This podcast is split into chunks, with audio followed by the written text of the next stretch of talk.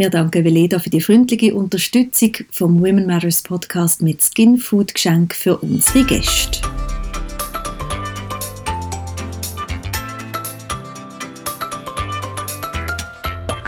Einblick in die unterschiedlichsten Berufsfelder, spannende Geschichten und konkrete Tipps für deine Karriere, das kriegst du im Women Matters Podcast. Hier erzählen inspirierende, mutige und erfolgreiche Frauen und damit auch Männer aus ihrem Leben. Ich bin Katrin Riesen. Herzlich willkommen zu einer neuen Folge vom Women Matters Podcast. Heute bei uns zu Gast ist Nadine Gembler. Sie ist Personalleiterin und Mitglied der Geschäftsleitung bei der Christoph Merian Stiftung, HR-Dozentin an der FHNW und Mitglied im Verwaltungsrat von der IWB und noch ganz viel mehr. Nadine, herzlich willkommen bei uns im Podcast. Dankeschön, Katrin. Ich wollte mal ins HR. Das ist doch so etwas, was man noch relativ oft hört. Du hast, wenn wir jetzt gerade mal ein bisschen ganz zurückgehen, einen anderen Berufswunsch mal gehabt, oder? Ja, also zu unterschiedlichen Zeitpunkten unterschiedlich. Also mein erster Berufswunsch war äh, Serviertochter. Mhm. und dann aber gleich mal Primarlehrerin, weil auch mein Großvater Lehrer war.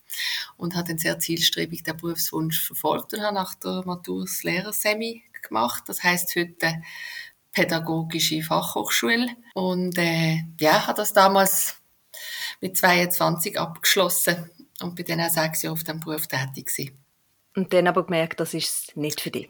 Ja, das ist noch spannend gewesen. Ist auch nicht so einfach gewesen, weil ich wirklich gedacht habe, das ist mein Traumberuf. Mhm. Und ich habe dann eine Zeit gebraucht, um zu erkennen und auch so ein bisschen in mich reinzulassen und festzustellen, dass ich nicht ganz so glücklich bin in dem Beruf, wie ich gedacht habe. Im Nachhinein kann ich auch besser analysieren, wieso das der Fall war. Es, es hat vielleicht auch mit so Ambitionen zu tun gehabt, mich doch auch zu verändern, wo ich gar nicht gewusst habe, dass ich die habe damals.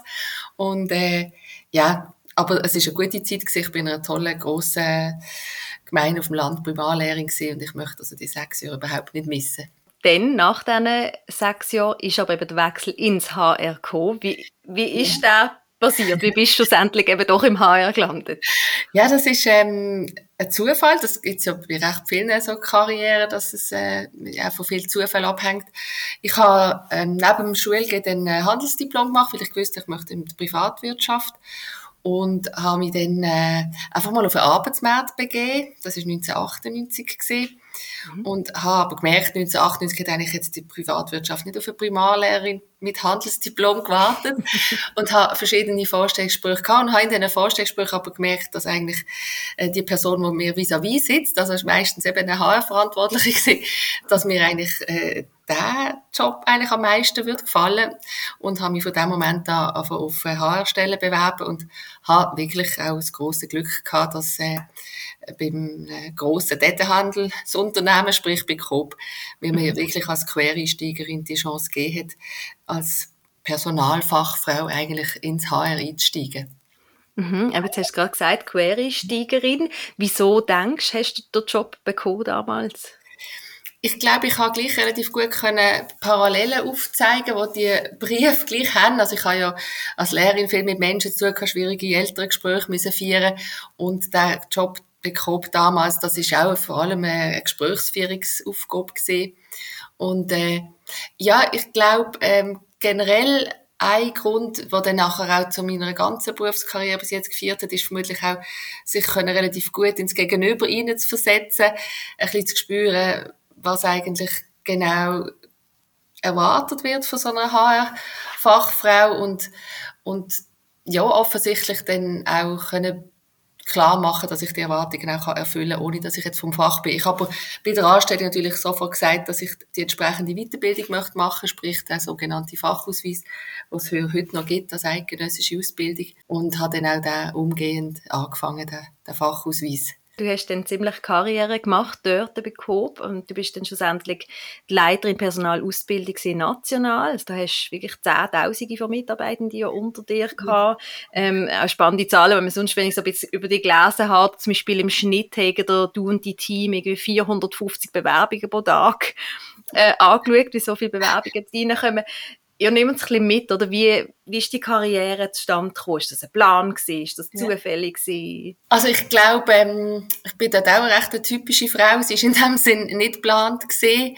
Und insofern typisch, dass ich noch gern sage, ja, das hat viel mit Glück zu tun und mit externen Faktoren und braucht ja auch immer den Zufall, dass die vorgesetzten Personen weggehen. Also, mhm. weil das glaube ich auch heute noch, man kann auch so einen guten Job machen, wenn man immer eine junge Chefin hat oder einen jungen Chef vorne dran, der halt auch noch einen Moment bleibt in dem Job, dann ist es tatsächlich schwieriger.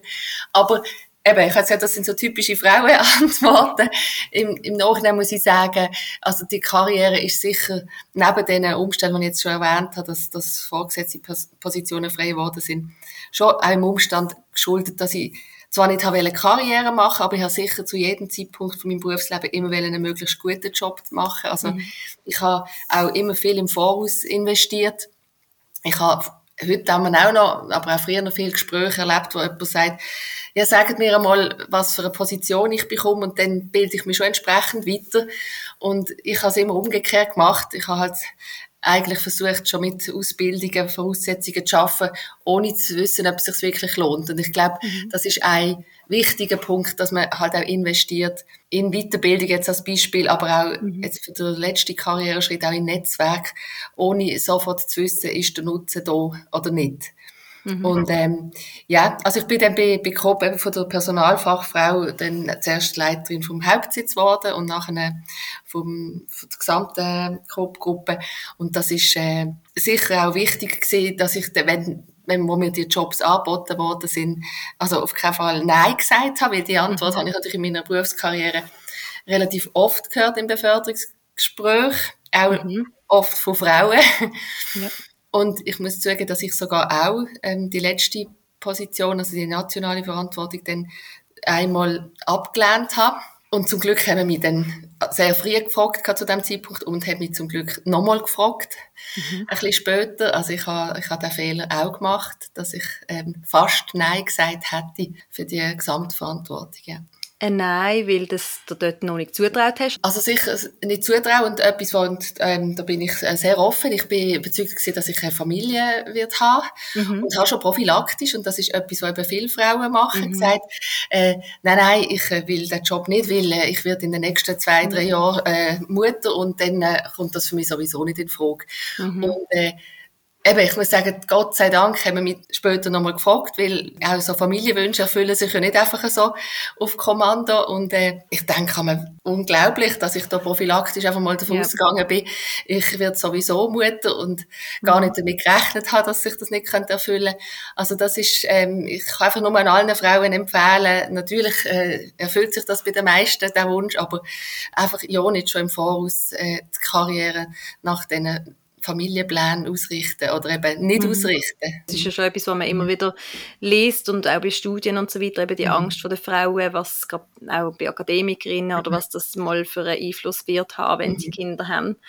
Ähm, ja. Es ist natürlich auch nicht einfach, wenn man dann die Kinder hat. Das ist auch wieder ganz absolut. klar. Aber also, keine Frage, da kommen wir vielleicht noch drauf. Aber wir ich habe das eben gerade bekommen. Wir haben sehr viele ähm, abgelehnte Beförderungen gehabt, bei den, auch bei den Filialleiterinnen. Und zwar ist es darum gegangen, in den kleinen Läden, ich erzähle das, wie man sich das so gut vorstellen kann, haben wir noch relativ viele Frauen gehabt in diesen Geschäftsführungspositionen. In den grösseren, wo mehr Verantwortung, mehr Lohn, mehr Feierigkeit nicht mehr. Ja. Und ich bin dann das analysieren, wieso denn so viele Frauen so einen Wechsel eben in einen, in einen grösseren Laden und auch in einer höheren Managementstufe ablehnen. Und auch dort dann ist dann die Analyse, hat dann eigentlich ergeben, dass sehr viele Frauen gesagt haben, ja, ähm, der nächste grössere Laden ist ja dann in einem anderen Dorf und äh, ähm, einen weiteren Arbeitsweg. Und wenn ich dann eben Mami bin, dann möchte ich einen kurzen Arbeitsweg haben.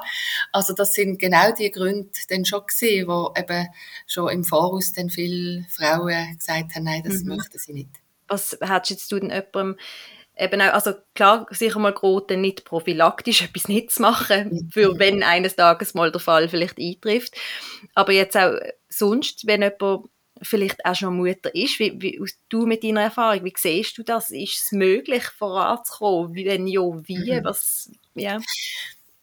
Also es gibt sicher ein paar Fragen bei dem Thema, wo, wo ungelöst bleiben oder man nie eine ganz perfekte Antwort dafür findet ich stelle halt einfach fest, und das ist, glaube ich, jetzt nicht nur im Einzelhandel so gewesen, dass aber eine gewisse Vierungsspanne es doch relativ schwierig wird mit den Pensen, wo mhm. weniger als 50, 60 Prozent sind, sage ich jetzt. Also, ich würde sogar sagen, also ab 80 Prozent ist ein Pensum, und ich finde, da muss jeder Arbeitgeber es in jeder Position möglich machen, dass äh, man kann arbeiten, egal ob Mann oder Frau, 70 vielleicht auch noch, aber ähm, dass die Teilzeit fallen, ich nenne es jetzt bewusst so, das ja. ist eben schon ein Fallen für viele Karrieren. Natürlich gibt es heute tolle Möglichkeiten mit Top-Sharing und mhm. all diesen Geschichten, aber es gibt recht wenig, ich ich möchte auch niemand desillusionieren, aber es gibt mhm. recht wenig Erfolgsmodelle für Top-Sharing. In der Regel sind es dann Firmeninhaberinnen mit einer starken Stellvertretung oder ähm, dann geht es sicher, es geht vielleicht auch in, in staatlichen Betrieben, wo man mehr Ressourcen hat fürs, fürs Gleiche. Ich behaupte mhm. jetzt das einfach mal so. Aber in der Privatwirtschaft, auch in, in den Fällen, wo ich ähm, das immer wieder probiert habe übrigens, ist es halt einfach so, dass die Leute erwarten auch heute noch im digitalen Zeitalter eine gewisse Präsenz von einer vorgesetzten mhm. Person. Das ist eigentlich das Hauptkriterium bei Umfragen auch. Wie erlebe ich meinen Chef? Also eine gute Chefin ist eine oder ein guter Chef ist eine, der präsent ist. Das kann zwar auch digital mhm. sein, aber halt gleich relativ präsent ist. Und darum, alles, was hilft, dass eine Frau möglichst viel kann arbeiten kann, am besten auch mit einem entsprechenden Vater und Mann, der halt wirklich ähm, das gleiche Teilzeitpensum wahrnimmt, also dass man dann vielleicht eben zweimal 70 Prozent macht oder so, ja. hilft enorm. Also, mhm. und alles, was halt 50, 40 Prozent ist, ist toll. Ich glaube, man kann eine tolle Fachkarriere machen. Ich rede ja. jetzt vor allem von, aber von Führungspositionen, wo ich eben, wie ich zwei, 300 Leute in der Verantwortung ist. Und dann, dann ist es echt schwierig mit 40 Prozent. Und das ist zum Beispiel ja. sehr beliebtes Pensum auch bei Akademikerinnen. Also es gibt ja Umfragen auch bei, bei jungen Familien, wo, wo mhm. eigentlich nicht darauf hindeuten, dass es sich so stark wird ändern. Es ist ja jetzt gerade vom Bundesamt für Statistik die neueste Umfrage rausgekommen, wo schon junge Frauen, die noch nicht Mutter sind, deutlich öfter Teilzeit arbeiten. Ja. Ich vermute, sie leben mit einem Mann zusammen und dann ist klar, wer für den Haushalt mehr mhm. das Pensum mhm. reduziert. Und mhm. das ist das, was mir ein bisschen zu denken gibt. Also wir, müssen dort unbedingt umdenken. Aber ich möchte auch noch sagen, ich habe auch bei den Teilzeitpensen sehr unterschiedliches erlebt. Ich habe Frauen in Kaderpositionen 40 Prozent, ich sage jetzt ohne Vierung, wo mhm aber so geschätzt haben, dass sie eine spannende Funktion haben mit ihren 40 Prozent, dass es für sie wirklich okay war, halt so oben mal noch ins Mail zu schauen, wenn Kinder geschlafen ja. haben. Und ich habe andere erlebt, Frauen mit 60 Prozent Pensum und vielleicht sogar eine Führungsposition, die sich aber extrem abgrenzt haben in diesen beiden Familientagen und dann einfach zwei Tage von der Bildschwäche Fläche verschwunden sind, plus vielleicht noch am dritten Tag in einem Workshop gesehen sind. Mhm. Und eine viertägige Antwortzeit ist heute einfach zu viel, lang. Ja. Also, wie man ein Teilzeitpensum wahrnimmt und wie flexibel man ist, mhm. das macht extrem viel aus. Und das ist, äh, ja, ich weiß auch, das ist schwierig, wenn man eine Familie hat. Und man hat natürlich auch als Arbeitgeber wahnsinnig Hemmungen, von jemandem zu verlangen, der Familienpflichten hat, da irgendwie zu oben noch ins Mail zu gehen. Aber ich sage einfach, also ich habe 40% Pensen und 50% Pensen total unterschiedlich wahrgenommen in mhm. der Präsenz. Und logischerweise das erste Beispiel, das ich habe, das ist null Problem, wenn jemand halt gleich ja, einfach da ist, präsent ist. Das kann eine halbe Stunde am Tag sein, wo man mal schnell sagt, mhm. ich mache jetzt das Telefon. Ja. Das hilft extrem. Ja, das finde ich auch eher eigentlich ermutigend, weil, ja. weil eben, vielleicht ist es mehr dann so auch, dass, dass man nicht immer so muss im klassischen, also 9 to 5 ist es sowieso nicht, aber so im ganz klassischen Arbeitstag denken, sondern eben auch sagen, hey, dafür gehe ich halt so oben mal noch etwas machen genau. und dann bringt mich das dafür weiter. Also das ist eigentlich, finde ich, schon positiv. Absolut. Auch wenn, klar, mit Kindern ist alles äh, logistisch ein bisschen komplex, aber es ist auch vieles machbar trotzdem. Ja, und das schafft ja Zeit jetzt auch mit dem, mit dem Remote Working und so wirklich eigentlich für so ein Modell. Also ich glaube, mit ein bisschen Kreativität, gutem Willen von beiden Seiten etc., denke ich, äh, bringt man es an, aber ein Spagat bleibt, das ist, glaube ich, keine Frage. Ja. Jetzt kommen wir nochmal wirklich auf deinen Berufsalltag zurück. Jetzt haben wir schon ganz viel anderes Spannendes besprochen, aber eben, du bist ganz lang bei Coop ähm, Personalleiterin gewesen. Du bist auch mhm. heute bei der Christoph Merian Stiftung Personalleiterin. Was gehört so zu deinen Aufgaben als Personalleiterin? Grundsätzlich ist es schon ein sehr starker Alltag, der natürlich praktisch durch, durch Kommunikation mit den verschiedensten Menschen, wenn man gute HR-Arbeit macht, dann haben wir immer so ein bisschen zwei hier da. Das eine ist so ein bisschen, dass man den Arbeitgeber ein Stück weit vertritt und das andere ist, dass man eben an den Arbeitnehmer denkt und auch für die da ist. Und das ist ähm, manchmal auch so ein bisschen ein Balanceakt. Aber ich sage ja, das ist für mich, also der erste Tag bei Coop in der Personalabteilung, das ist wie angekommen Ich finde, es gibt wirklich wenig schönere Briefe. Also ich kann mir auch jetzt nach 20 Jahren oder 23 Jahren im HR nichts Schönes vorstellen. Äh, übrigens eben auch, auch ein guter Beruf, zum, zum als Frau Karriere machen, weil es kommen ja immer mehr HR-Funktionen auch in Geschäftsleitungen rein. Und das ist eben dann der grosse Unterschied, wenn ich natürlich noch in einer Geschäftsleitung bin oder jetzt ähm, in einer Direktion mit bekomme, dann hat man neben den HR-Aufgaben natürlich noch ganz viele andere Sachen. Da kommen Budgetthemen, da kommen sehr viele betriebswirtschaftliche Fragen. Ich mache bei der CMS ähm, noch Risk Management und Prozess und Nachhaltigkeitsthemen und Mobilitätsthemen.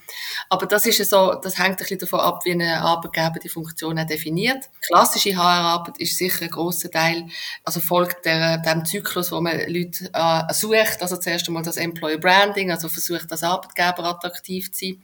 Das ist eigentlich fast eine Marketingfunktion. Mhm. Dann geht es in, in die Rekrutierung über von konkreten offenen Stellen, wo sehr viel heute auch mit Social Media rekrutiert wird, hat recht viel äh, auch moderne Instrumente heute im Recruiting. Und mhm. wenn dann die Leute eingestellt sind, sind es Betreuungsfunktionen, eben sehr viel auch Konfliktgespräche, Moderationsgespräche und so weiter. Und dann ist man, wenn dann die Mitarbeiter in der Unternehmung sind, ist man häufig mit Personalentwicklungsfragen beschäftigt, Karrieregespräche, Talentmanagement, Talentpools pflegen externe und Weiterbildungen zu generieren oder zu fördern. Dann natürlich die ganze Entlöhnungsgeschichte, also vor allem eben auch Lohngleichheitsthemen, Lohnbänder, Lohnstrukturen. Und dann äh, am Schluss vom Zyklus ist dann alles, was mit dem Austritt zu tun hat. Da gehören natürlich auch Kündigungen dazu. Ähm, bei Coop auch viele Reorganisationen, wo teilweise auch sehr viele Leute betroffen sind, gesehen. Austrittsgespräch. Also es ist ja heute auch sehr wichtig, dass man ein gutes Ende findet, weil man immer auch muss, möchte davon ausgehen können, dass jemand vielleicht auch wieder zurückkommt, wenn ein Austritt zum Beispiel bedauert wird. Also man bewegt sich in, in dem Lifecycle von einer Anstellung mhm. im HR und das ist, ähm, ja, das ist sehr, sehr eine schöne Aufgabe, da einfach ähm, die Menschen zu begleiten, weil es, ich sage immer, es geht eben nicht um Schrauben oder, oder um mhm. am Vorhang oder ich weiß nicht, es geht wirklich um Menschen, aber es ist auch wegen dem sehr anspruchsvoll, weil, also das merke ich immer auch bei, bei Kündigungsgesprächen, es ist, ähm, der Job ist halt schon etwas sehr Existenzielles. Ja. Und ich habe jetzt kürzlich wieder gedacht, wo, wenn Leute von einer Reorganisation betroffen sind und von einem Outsourcing, wo gar nichts mit ihrer Leistung zu tun hat, das geht gleich an die Substanz, wenn man äh, vielleicht den Job verliert oder sich muss verändern. Das ist, äh, das ist eigentlich ähm, das Schwierigste am HR. Mhm. So etwas Existenzielles hat, die Berufe ja. die Menschen. Jetzt hast du gesagt, wo du dort damals in die HR-Position reingekommen bist, ist es wie ein Ankommen und eben bis heute, nach all diesen Jahren, mhm. der schönste Job. Ja. Was sind denn jetzt so, ja, es ist natürlich angedöhnt mit den Menschen, aber vielleicht so drei Sachen, weißt du, was macht es für dich bis heute aus, was fasziniert dich immer noch daran? Warum ist es so ein super Job? Also grundsätzlich, ähm, zum Beispiel jetzt rekrutieren, finde ich faszinierend, der Mensch in seinen Unterschied und Gleichheit. Also es gibt 100 Varianten, schon nur, wie man auf einem Stuhl sitzen bei einem Vorstellungsgespräch. und es gibt aber Fragen, wo fast alle Menschen zum Beispiel das Gleiche darauf antworten. Das, zum Beispiel? Das ähm, also ja, also praktisch alle Menschen sagen, bezeichnen sich als ehrlich. Jeder mhm. behauptet das für sich und erwartet das auch vom Gegenüber. Mhm. Aber alle finden es häufig nicht erfüllt bei den anderen. ja, spannend. Oder auch eben, und das ist ein weiterer spannender Teil, HR hat ja viel mit Umfragen zu tun, wie es den Leuten geht, Zufriedenheitsumfragen. Und dort ist zum Beispiel fast immer ein kritischer Punkt die Wertschätzung. Das ist etwas, was uns Menschen auszeichnet, dass wir eigentlich immer zu wenig haben. Also vor allem, weil uns natürlich die individuelle Anerkennung am meisten bedeutet. Es ist zwar auch schön, wenn die ganze Belegschaft vom CEO an Weihnachten das Netzkärtchen bekommt, aber die Anerkennung, die die meisten meinen, ist halt wirklich das Lob schnell, hey, toll, bist heute schon Viertel vor acht extra für das. Und das kommt fast bei allen zu kurz. Und ich finde es zum Beispiel sehr eine schöne HR-Aufgabe, das immer wieder zu thematisieren und eben sicherzustellen, dass, dass möglichst viel Anerkennung und möglichst viel Wertschätzung da ist für die Leute. Dann hat es natürlich Organisationsentwicklungsaspekt drinnen im HR. Also wie, wie tue ich eigentlich ähm, eine Firma aufstellen, das Personal, also die Mitarbeiter optimal können beitragen zu der Leistung, die die Unternehmung will bringen. Mhm. Also es hat dort auch sehr betriebswirtschaftlich und vor allem sehr strategischen Aspekt zu HR.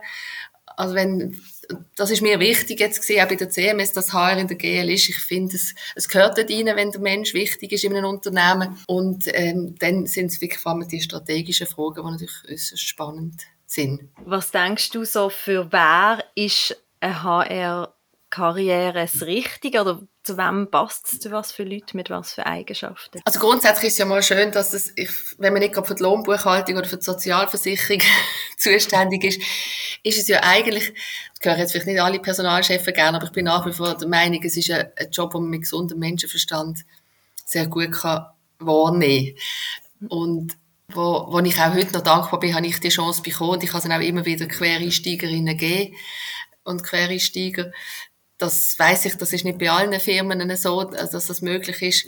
Aber ich möchte auch allen Roten nicht davon abzweichen. Also eben, man, man schafft am besten vielleicht ausbildungsmäßig gute Voraussetzungen. Mhm. Aber wirklich auch, auch wenn man den Quereinstieg suchen, das kann, das kann über das Lehrlingswesen sein, wo man reinkommt, oder über die Ausbildung, oder, oder, was auch immer. Und dann, es braucht sicher eine gewisse Resilienz im Personal. Eben, es darf einem nicht, trotz allem, nicht zu fest an die Substanz gehen. Auch, auch die, die Kündigungen, die, die existenziellen Themen. Und ich glaube, man muss extrem dienstleistungsorientiert sein. Auch das ist so etwas, was die HR-Leute nicht so gerne hören. Sie sagen immer, ja, wir sind nicht eine Serviceabteilung und äh, ähm, eben, wir sind strategisch, ich habe es ja vorhin auch erwähnt, und gleich im HR, müssen sie, als erstes muss man einfach die Hausaufgaben gemacht haben. Die Hausaufgaben sind, einfach einen einwandfreien Service zu bieten. Weil solange ich da, solange ich das nicht schaffe und es kommen die Zeugnisse nicht rechtzeitig und die Lohnabrechnung stimmt nicht, dann muss ich nicht wollen, einfach als Businesspartner strategische Ansprüche stellen. Und man muss an dem auch Freude haben. Ich habe bis heute auch Freude, einfach mal eben, ein Zeugnis zu schreiben. Also, mhm. und das muss top sein, weil das ist für die Person das Wichtigste, auch wenn es mein 200. Zeugnis ist, das ich schreibe, oder das 2000. Und also Freude haben an dieser Dienstleistung gehört eben schon auch dazu. Und, und dann so, vielleicht als letzte Eigenschaft, eben so versuchen, die verschiedenen Interessensgruppen gut abzuholen. Ich meine, bei Coop habe ich sehr viele Verhandlungen auch mit Gewerkschaften gehabt das ist jetzt vielleicht schon nur bei wenigen HR-Funktionen nötig, dass man gerade mit Sozialpartnerschaften muss verhandeln. Aber ich glaube, so Verhandlungsgeschick braucht es auch bei HR-Positionen, wo man jetzt nicht mit Gewerkschaften zu tun hat. Und Verhandeln heißt ja, ich weiß nicht, ob das Harvard-Prinzip etwas sagt, also häufig auch verstehen, was sind eigentlich Hinterforderungen für Interessen versteckt. Mhm. Weil wir als Menschen manchmal dazu neigen, nicht unbedingt das, was man wirklich unser Anliegen ist, zu thematisieren. Und das muss man im, im, Personal noch oft, das muss einem gelingen, das herauszufinden. Was mhm. denn eigentlich genau Ängste oder die Sorgen hinter einer Forderung sind. Kommen wir zu einem von deinen eben so Hauptaufgaben ähm, als HR-Leiterin in all mhm. diesen Jahren zum Bewerbungsteil, weil das ja, ja, so der Job eintritt, ja das ist, weil Berufseinsteigerinnen ähm, am meisten jetzt gerade in dem Moment betrifft. Du hast natürlich so viele Gespräche erlebt. Was, was sind so ein, zwei Erinnerungen, die du, wo du hast? Entweder irgendwie etwas, was top war bei jemandem, sei es jetzt im Gespräch oder in den Unterlagen, oder auch ein absolutes No-Go? Also top finde ich unbedingt ähm, auch vielleicht einmal ähm, versuchen, aus dieser Bewerbungsmasse, manchmal ist es ja eine Masse, die kommt, versuchen rauszustechen. Ich meine das nicht im Sinne von besonders originelle Bewerbungen, das ist immer ein bisschen heikel, also ich rate von dem eher ab. Aber es kann sein, indem man vielleicht einmal schnell sich telefonisch vorerkundet, weil es ist einfach, wenn man eine sympathische Stimme mal am Morgen hat, dann weiss man, ah, das ist die Frau Meier, die ich mit ihr schon telefoniert habe. Und auch bei Absagen, also ich habe auch in meinem Team eine tolle Mitarbeiterin, die Gott sei Dank auf meine erste Absage einfach nochmal so gut reagiert hat. dass ich das Dossier, das mir auf den ersten Blick vielleicht zu wenig aufgefallen ist, was wirklich dazu geführt hat, dass, dass ich es nochmal angeschaut habe und ich bei, bei meiner jetzigen Funktion genau gleich vorgegangen. Ich bin auch mit einer Absage gestartet. Also sich vielleicht einmal zu dem nicht, also entmutigen, das ist, finde ich, so, ähm, einfach auf eine gute Art versuchen, irgendwie mit dem Traumarbeitgeber in Kontakt zu treten. Und so ein No-Go, das finde ich, ist immer, also ist schon lange her, aber wir haben einer Dame ähm, lang und breit eine Stelle vorgestellt. Es ist jetzt nicht eine Kaderfunktion gewesen, das wirst du gar mhm. merken an der Frage, aber egal. Und dann so fragt, ja, und, äh, ob sie jetzt noch eine Frage hat, und dann hat sie gesagt, wie ist denn mit der Pause? ja, gut. aber ich habe jetzt gerade eine junge Frau auch gecoacht, die ähm, in einem Spital sich beworben hat und im, im ersten Gespräch unbedingt hat wollen fragen, wie es mit den Zulagen ist. Und dann sage ich, nein, stopp. Das mhm. hat auch Lohn und so alles besser erst in einem zweiten Gespräch, mhm. wenn nicht in einer dritten Runde äh, mhm. Platz. Mhm. Also toll ist einfach, wenn, wenn jemand vorbereitet kommt, wenn man merkt, äh, ja, die Person hat sich mit der Homepage befasst, mit dem Geschäftsbericht, sie hat vielleicht sogar gescheite inhaltliche Fragen zum Business, zu den Zielen von deren Organisation. Das, das macht schon immer sehr einen guten Eindruck. Wie würdest du ganz allgemein so abschätzen? Also eben gerade, da hört man auch immer wieder Verschiedenes. Oder wie wichtig sind auf der einen Seite so wirklich die Ausbildungen, die Weiterbildungen und andererseits einfach auch sonst so die menschlichen Skills? Es ist, das ist wirklich ähm, schwierig. Ich finde es total eine berechtigte Frage. Ich glaube, um halt die Hürden zu schaffen in einem Vorstellungsgespräch, sind es, glaube oft schon die Diplome, die zählen. Im Gespräch selber ist es, behaupte ich, zu 90 Prozent der Mensch. Also, weil mhm. ich habe schon so oft erlebt, dass man so gesagt hat, also das sind da, das sind da die Code-Kriterien, die die Person unbedingt muss erfüllen muss. Und dann ist jemand aus irgendwelchen Gründen gleich ins Gespräch eingeladen worden, wo das nicht erfüllt hat und hat einfach als Person überzeugt. Und in diesen Fällen haben wir immer das über Bord geworfen. Mhm. Aber zum Hürden schaffen sind halt Ausbildungen und Diplom hilfreich. Nicht unbedingt bei internen Bewerbungen. Ich habe das Gefühl, wenn, wenn schon ein Leistungsausweis da ist, man schafft vielleicht in einer grossen Firma, also übrigens Quereinstieg ins HR, wenn es geht, idealerweise immer beim eigenen Arbeitgeber zu mhm. machen, weil dann kennt man die Person schon und dann ist man vielleicht zu dem eher bereit, oder? Ja. Dann braucht es nicht, aber sonst sind halt die Diplom wie nochmal ein Leistungsausweis von, von etwas, wo, wo ich zwar vielleicht bei einem Arbeitgeber schon bewiesen habe, wo aber ein neuer Arbeitgeber nicht, nicht kann wissen. Ja. Aber auf jeden Fall würde ich nicht mit fest durch das beeindrucken, was in den Inserat gefordert ist. Also man weiß auch dort, also Männer bewerben sich auf Stellenanzeigen, wenn sie 50 Prozent von den Anforderungen erfüllen und Frauen nur bei 90 äh, Prozent. Und das ist schade, weil ich muss das zugeben, als Arbeitgeber ist das halt gleich wirklich manchmal auch ein Wunschkatalog. Und natürlich, wenn ich eine Stellenanzeige formuliere, sage ich, versuche ich zu unterscheiden zwischen muss und was noch von Vorteil ist. Mhm. Aber gerade, gerade bei Sprachen oder so, ich würde mich nicht zu fest abschrecken, sondern dann lieber mal in einem, in einem Bewerbungsdossier halt erwähnen, dass man das zwar nicht mitbringt, aber sofort oder schon eine Ausbildung ist, äh, wo das dann erfüllt wird sein später, oder sofort bereit wird, das zu machen oder so. Also mhm. nicht zu fest nur sich auf Stellen ins Rat zu bewerben, wo man alles erfüllt, finde ich, ist noch wichtig, wenn es einem gleich wird gelustet stellen. Mhm. Ja. Jetzt ist ja das ganze Bewerben, es hat ja auch im Wort schon drin, Werbung. ähm, man muss wirklich Werbung von sich selber ein Stück weit machen. Ähm, das fällt natürlich nicht allen gleich leicht. Gewisse, also ich meine, ich habe auch recht lang gebraucht. Ich finde, heute bin ich an einem Punkt, wo es okay ist, aber ich habe es ganz lange etwas Schlimmste gefunden, wenn ich jemandem mal müssen sagen was ich mache oder was ich kann vor allem. Ähm, was hast du für Tipps vielleicht für jemanden, mhm. der sagt, oh nein, das, das hasse ich, das möchte ich einfach nicht machen. Mhm. Man muss es ja einfach ein Stück weit machen. Ja, unbedingt. Also ich glaube, am einfachsten ist es fast, also erstens ist es ja total hilfreich, wenn man sich wirklich gut kennt, wenn man so in eine Rekrutierungs- oder Bewerbungsprozess geht. Also es ist schwierig, wenn ich erst im Gespräch selber mir muss überlegen, was mache ich gern, was mache ich nicht gern, was kann ich gut, was kann ich nicht gut, wo habe ich wirklich absolute Fähigkeiten und wo nicht. Also sich einmal mit sich selber schon mal zu befassen im Voraus ist, ist wirklich ganz wichtig und wenn einem das schwerfällt, ist es sicher ganz wichtig, einmal andere zu fragen oder vielleicht fällt es einem leichter, über Stärken zu reden, wenn alle Freunde, wo man fragt, immer sagen, ja, aber also, da bist du jetzt wirklich top. Also mal, mal das. Und ich finde es eigentlich deutlich einfacher, wenn man so sich selber muss loben, wenn man das kann mit Beispiel belegen. Und das empfehle ich sowieso, weil wenn es ein gutes Vorstellungsgespräch ist, dann, dann fragt jemand nach, wenn du sagst, ich bin teamfähig, dann möchte hoffentlich die Person Person oder Personalchefin wissen, was zeigt sich das. Also man, man redet also von Critical Incidents, also wo man so mhm. Dreiecksfragen stellt, äh, auf Anforderungen, die man als Arbeitgeber hat, oder wenn ist die Eigenschaft, also bringen Sie die Eigenschaften Mitbewerber und wenn ja, was ist eine typische Situation, wo Sie die haben können anwenden und wie ist das Ergebnis gesehen, oder? Das sind so die, die, die Dreiecksfragen. Und das gibt einem auch Sicherheit, oder? Wenn man nicht einfach sagt, ich bin so und so, sondern wenn man im Voraus sich überlegt, wie man das auch gerade noch beweisen kann, mit Beispiel mit den klassischen Fragen, was doch immer, also ich habe hab die auch immer mal wieder gehört, oder man liest natürlich auch auf jeder Webseite zum Thema mhm. Bewerben, so auch die negativen Eigenschaften, und dann kommen ja immer so wie perfektionistisch, also Sachen, wo, wo ja nicht wirklich nur negativ sind. Ähm, ja. wie, wie, findest du so Antworten? Oder Ach, und wenn du also nicht so gut findest, wie könnte das besser machen? Ich bin sogar so gemein, dass ich sage, wenn ich nach, nach also ich, ich frage schon gar nicht mehr so klassisch nach mhm. Schwächen, aber ich sage immer Perfektionismus und Ungeduld ist schon mal verboten als Antwort. das sind ja eigentlich.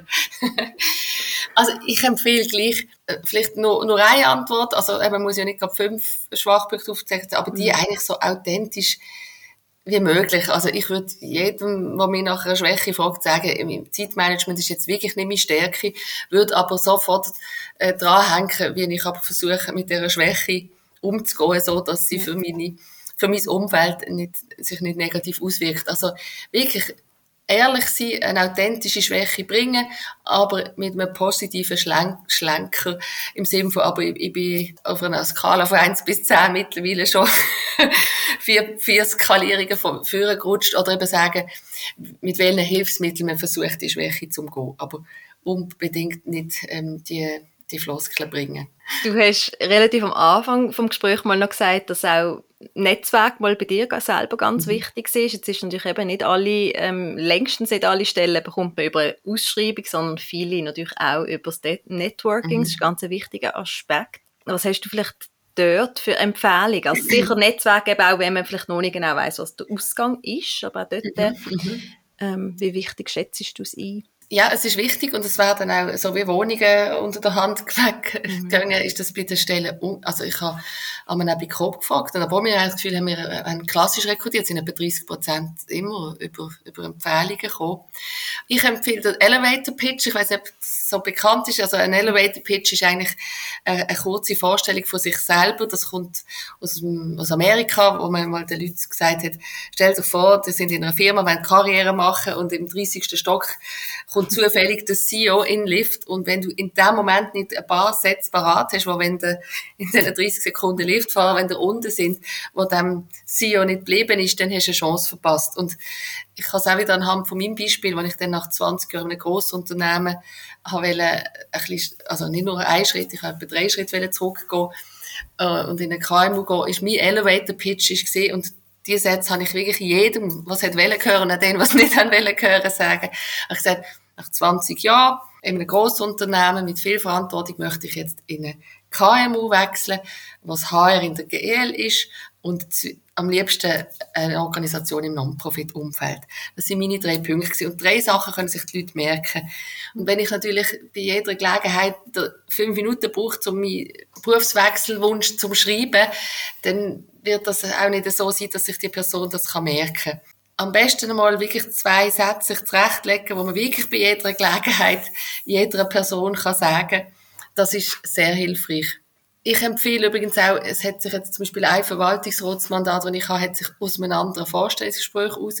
Also, warum nicht A, zum Erfahrungen sammeln und B, zum Netzwerk vergrößern, sich auch mal auf eine Stelle bewerben, wo man vielleicht nicht hundertprozentig sicher ist, ob es die richtig ist, ich empfehle das auch, weil viele Stellen, die im Inserat unattraktiv erschienen sind im Gespräch, plötzlich super spannend und umgekehrt. Mhm. Also dort ein bisschen grosszügig sein und eben nicht vergessen, auch Vorstellungsgespräche bringen Netzwerk, weil das kommt mhm. so oft vor, dass man eine gute Kandidatin im Kopf behaltet und ein halbes Jahr später läutet man nochmal an und sagt, jetzt haben wir aber doch die Stelle frei, die damals dann anders besetzt worden ist. Und halt wirklich, ähm, wenn ich dann den, den Jobwechsel gemacht habe, habe ich noch viel mehr halt auch mal so Anlässe angenommen oder begangen, wo, es ist jetzt auch nicht mein Hobby, äh, so Apero und so, aber auch halt einmal wirklich auch ehrenamtlich mal etwas zu machen. Einfach mal etwas, jetzt haben wir jetzt gerade wieder eine Person, die ich coache, ähm, mit einer Drogenkarriere, die schwierig hatte, eine Stelle zu finden, hat jetzt zum Beispiel zuerst in einem Altersheim einfach unentgeltlich arbeiten. Einfach, die haben einen Freiwilligen gesucht und dann hat er das gemacht und hat das so gut gemacht und jetzt ist er in dem Altersheim, ist äh, die Hauswartsbestelle mit ihm besetzt worden. Also einfach immer, dass das Investment halt auch mal dort, wo man noch nicht ganz sicher ist, ob es sich wirklich lohnt, unbedingt so, so Sachen wahrnehmen. Und halt auch mal etwas freiwillig machen oder mal dazu sagen. Es braucht einfach ein bisschen Investitionen.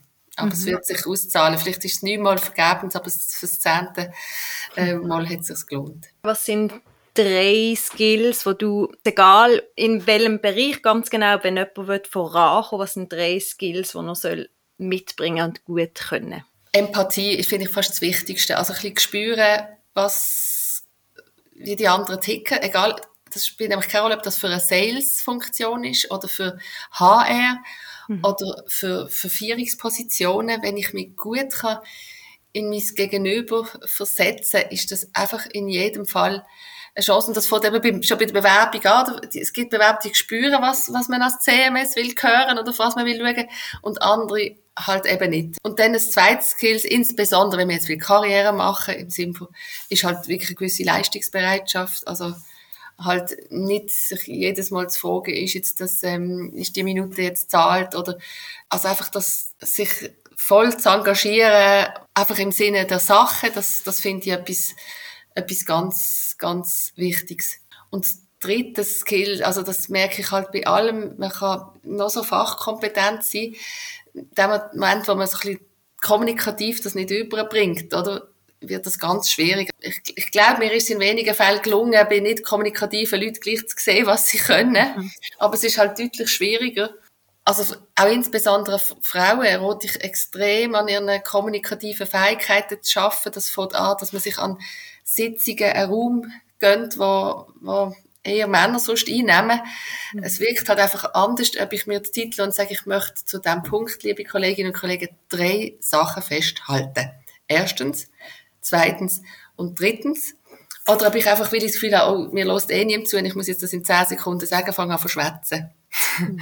Oder? Und das, das macht so viel aus. Und an meiner kommunikativen Fähigkeit, an meinem Auftritt zu arbeiten, das ist für mich eine Lebensaufgabe, die ich auch nie werde ähm, beenden mhm. und wo extrem entscheidend ist. Ich habe, ich habe Top-Manager kennengelernt, die haben, also ehrlich gesagt, fachlich nicht viel drauf gehabt, aber die sind einfach kommunikativ so brillant gewesen, dass man das nicht gemerkt hat und auch nicht in Frage gestellt hat. Mhm. Ich sage nicht, dass das, das sollte das Ziel sein, aber es macht einfach 80 Prozent von vom Erfolg aus. Hast du als Frau in deiner Karriere viele Momente gehabt, wo du gemerkt hast, so, jetzt muss ich mir auch irgendwie Gehör verschaffen, jetzt habe ich es vielleicht schwieriger, weil ich eine Frau hier in diesem Raum bin? Nein, tatsächlich nicht. Also ich muss sagen, und ich möchte auch den Frauen Mut machen, ich habe das Gefühl, schon zu meiner Zeiten hat, haben alle auf eine Frau gewartet, die, was sie können befördern. Ich erlebe es jetzt, ich bin jetzt im Moment in, bei vielen Findungskommissionen gesehen, von, von Top-Positionen,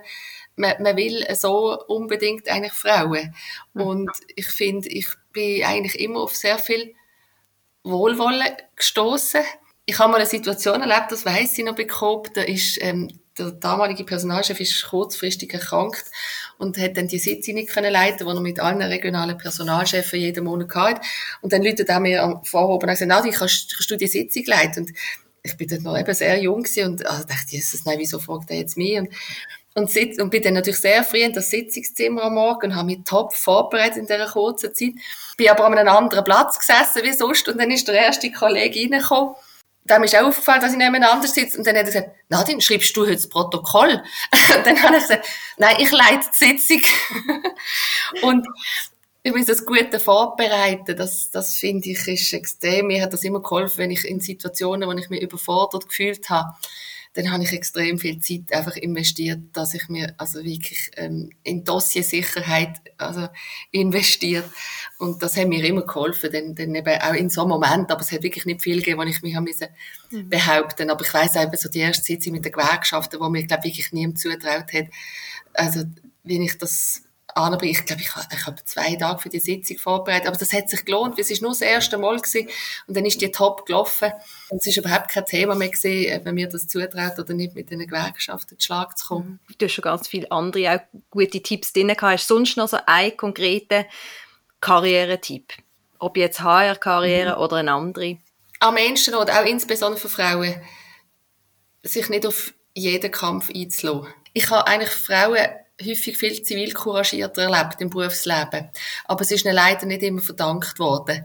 Mhm. Ich würde sagen, vielleicht sind es auch, gerade weil eben über eine gewisse Karrierestufe dann sehr viele Frauen plötzlich arbeiten, die eben keine Kinder haben und unabhängig sind, riskieren sie eigentlich mehr. Mhm. Aber ich bin so mit Situationen, bin ich immer so ein bisschen gegangen und gesagt, Nadine, ähm, willst du jetzt wegen deiner Überzeugung da voll im Widerstand und am Schluss kostet es dir aber der Karriereschritt, wo du in eine Position kommst, wo noch viel mehr kannst bewirken und viel mehr von deinen Ideen verwirklichen, willst du das wirklich?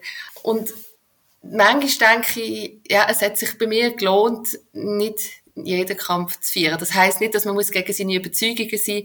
Das heißt aber auch mal in einem richtigen Moment einfach vielleicht mit Humor reagieren statt mit totalem Kampf und, und Widerstand. Ich, ich finde so eine gewisse Entspannung zu haben in entscheidenden Situationen ist sehr, sehr hilfreich.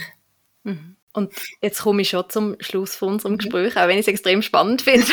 Aber vielleicht gibt es dann mal die Folge Nummer zwei.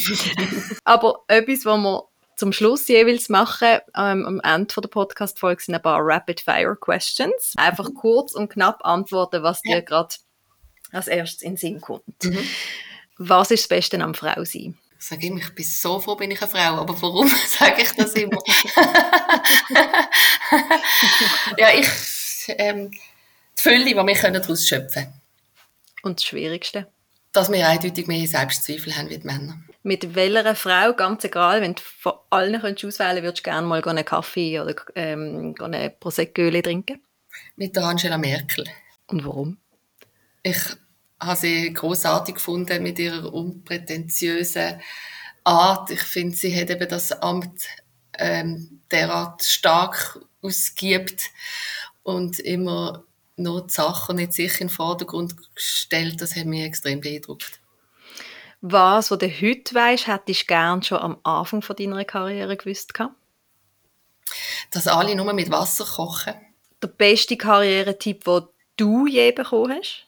Dass ich die, die Stelle, also vor allem die, die Funktion bei Kopsel annehme. Also ich hatte dort wirklich auch einen Förderer gehabt, der mich gepusht hat. Also das braucht es manchmal schon auch jemand, der an einem glaubt, wenn man selber noch nicht so an sich glaubt. Mhm. Und als letztes, weil ja Balance auch ganz wichtig ist, Work-Life-Balance, was man immer hört, wie sieht für dich ein richtig guter freien Tag aus? Der hat eine Mischung aus äh, Natur, äh, Kultur und Bewegung. Nadine Gembler, danke vielmals für deine Geschichten und Insights und Tipps. Alles sehr, sehr wertvoll. Danke, dass du unser Gast bist heute. Das ist sehr gern geschehen. Ich habe es auch total interessant gefunden. Merci, Katja.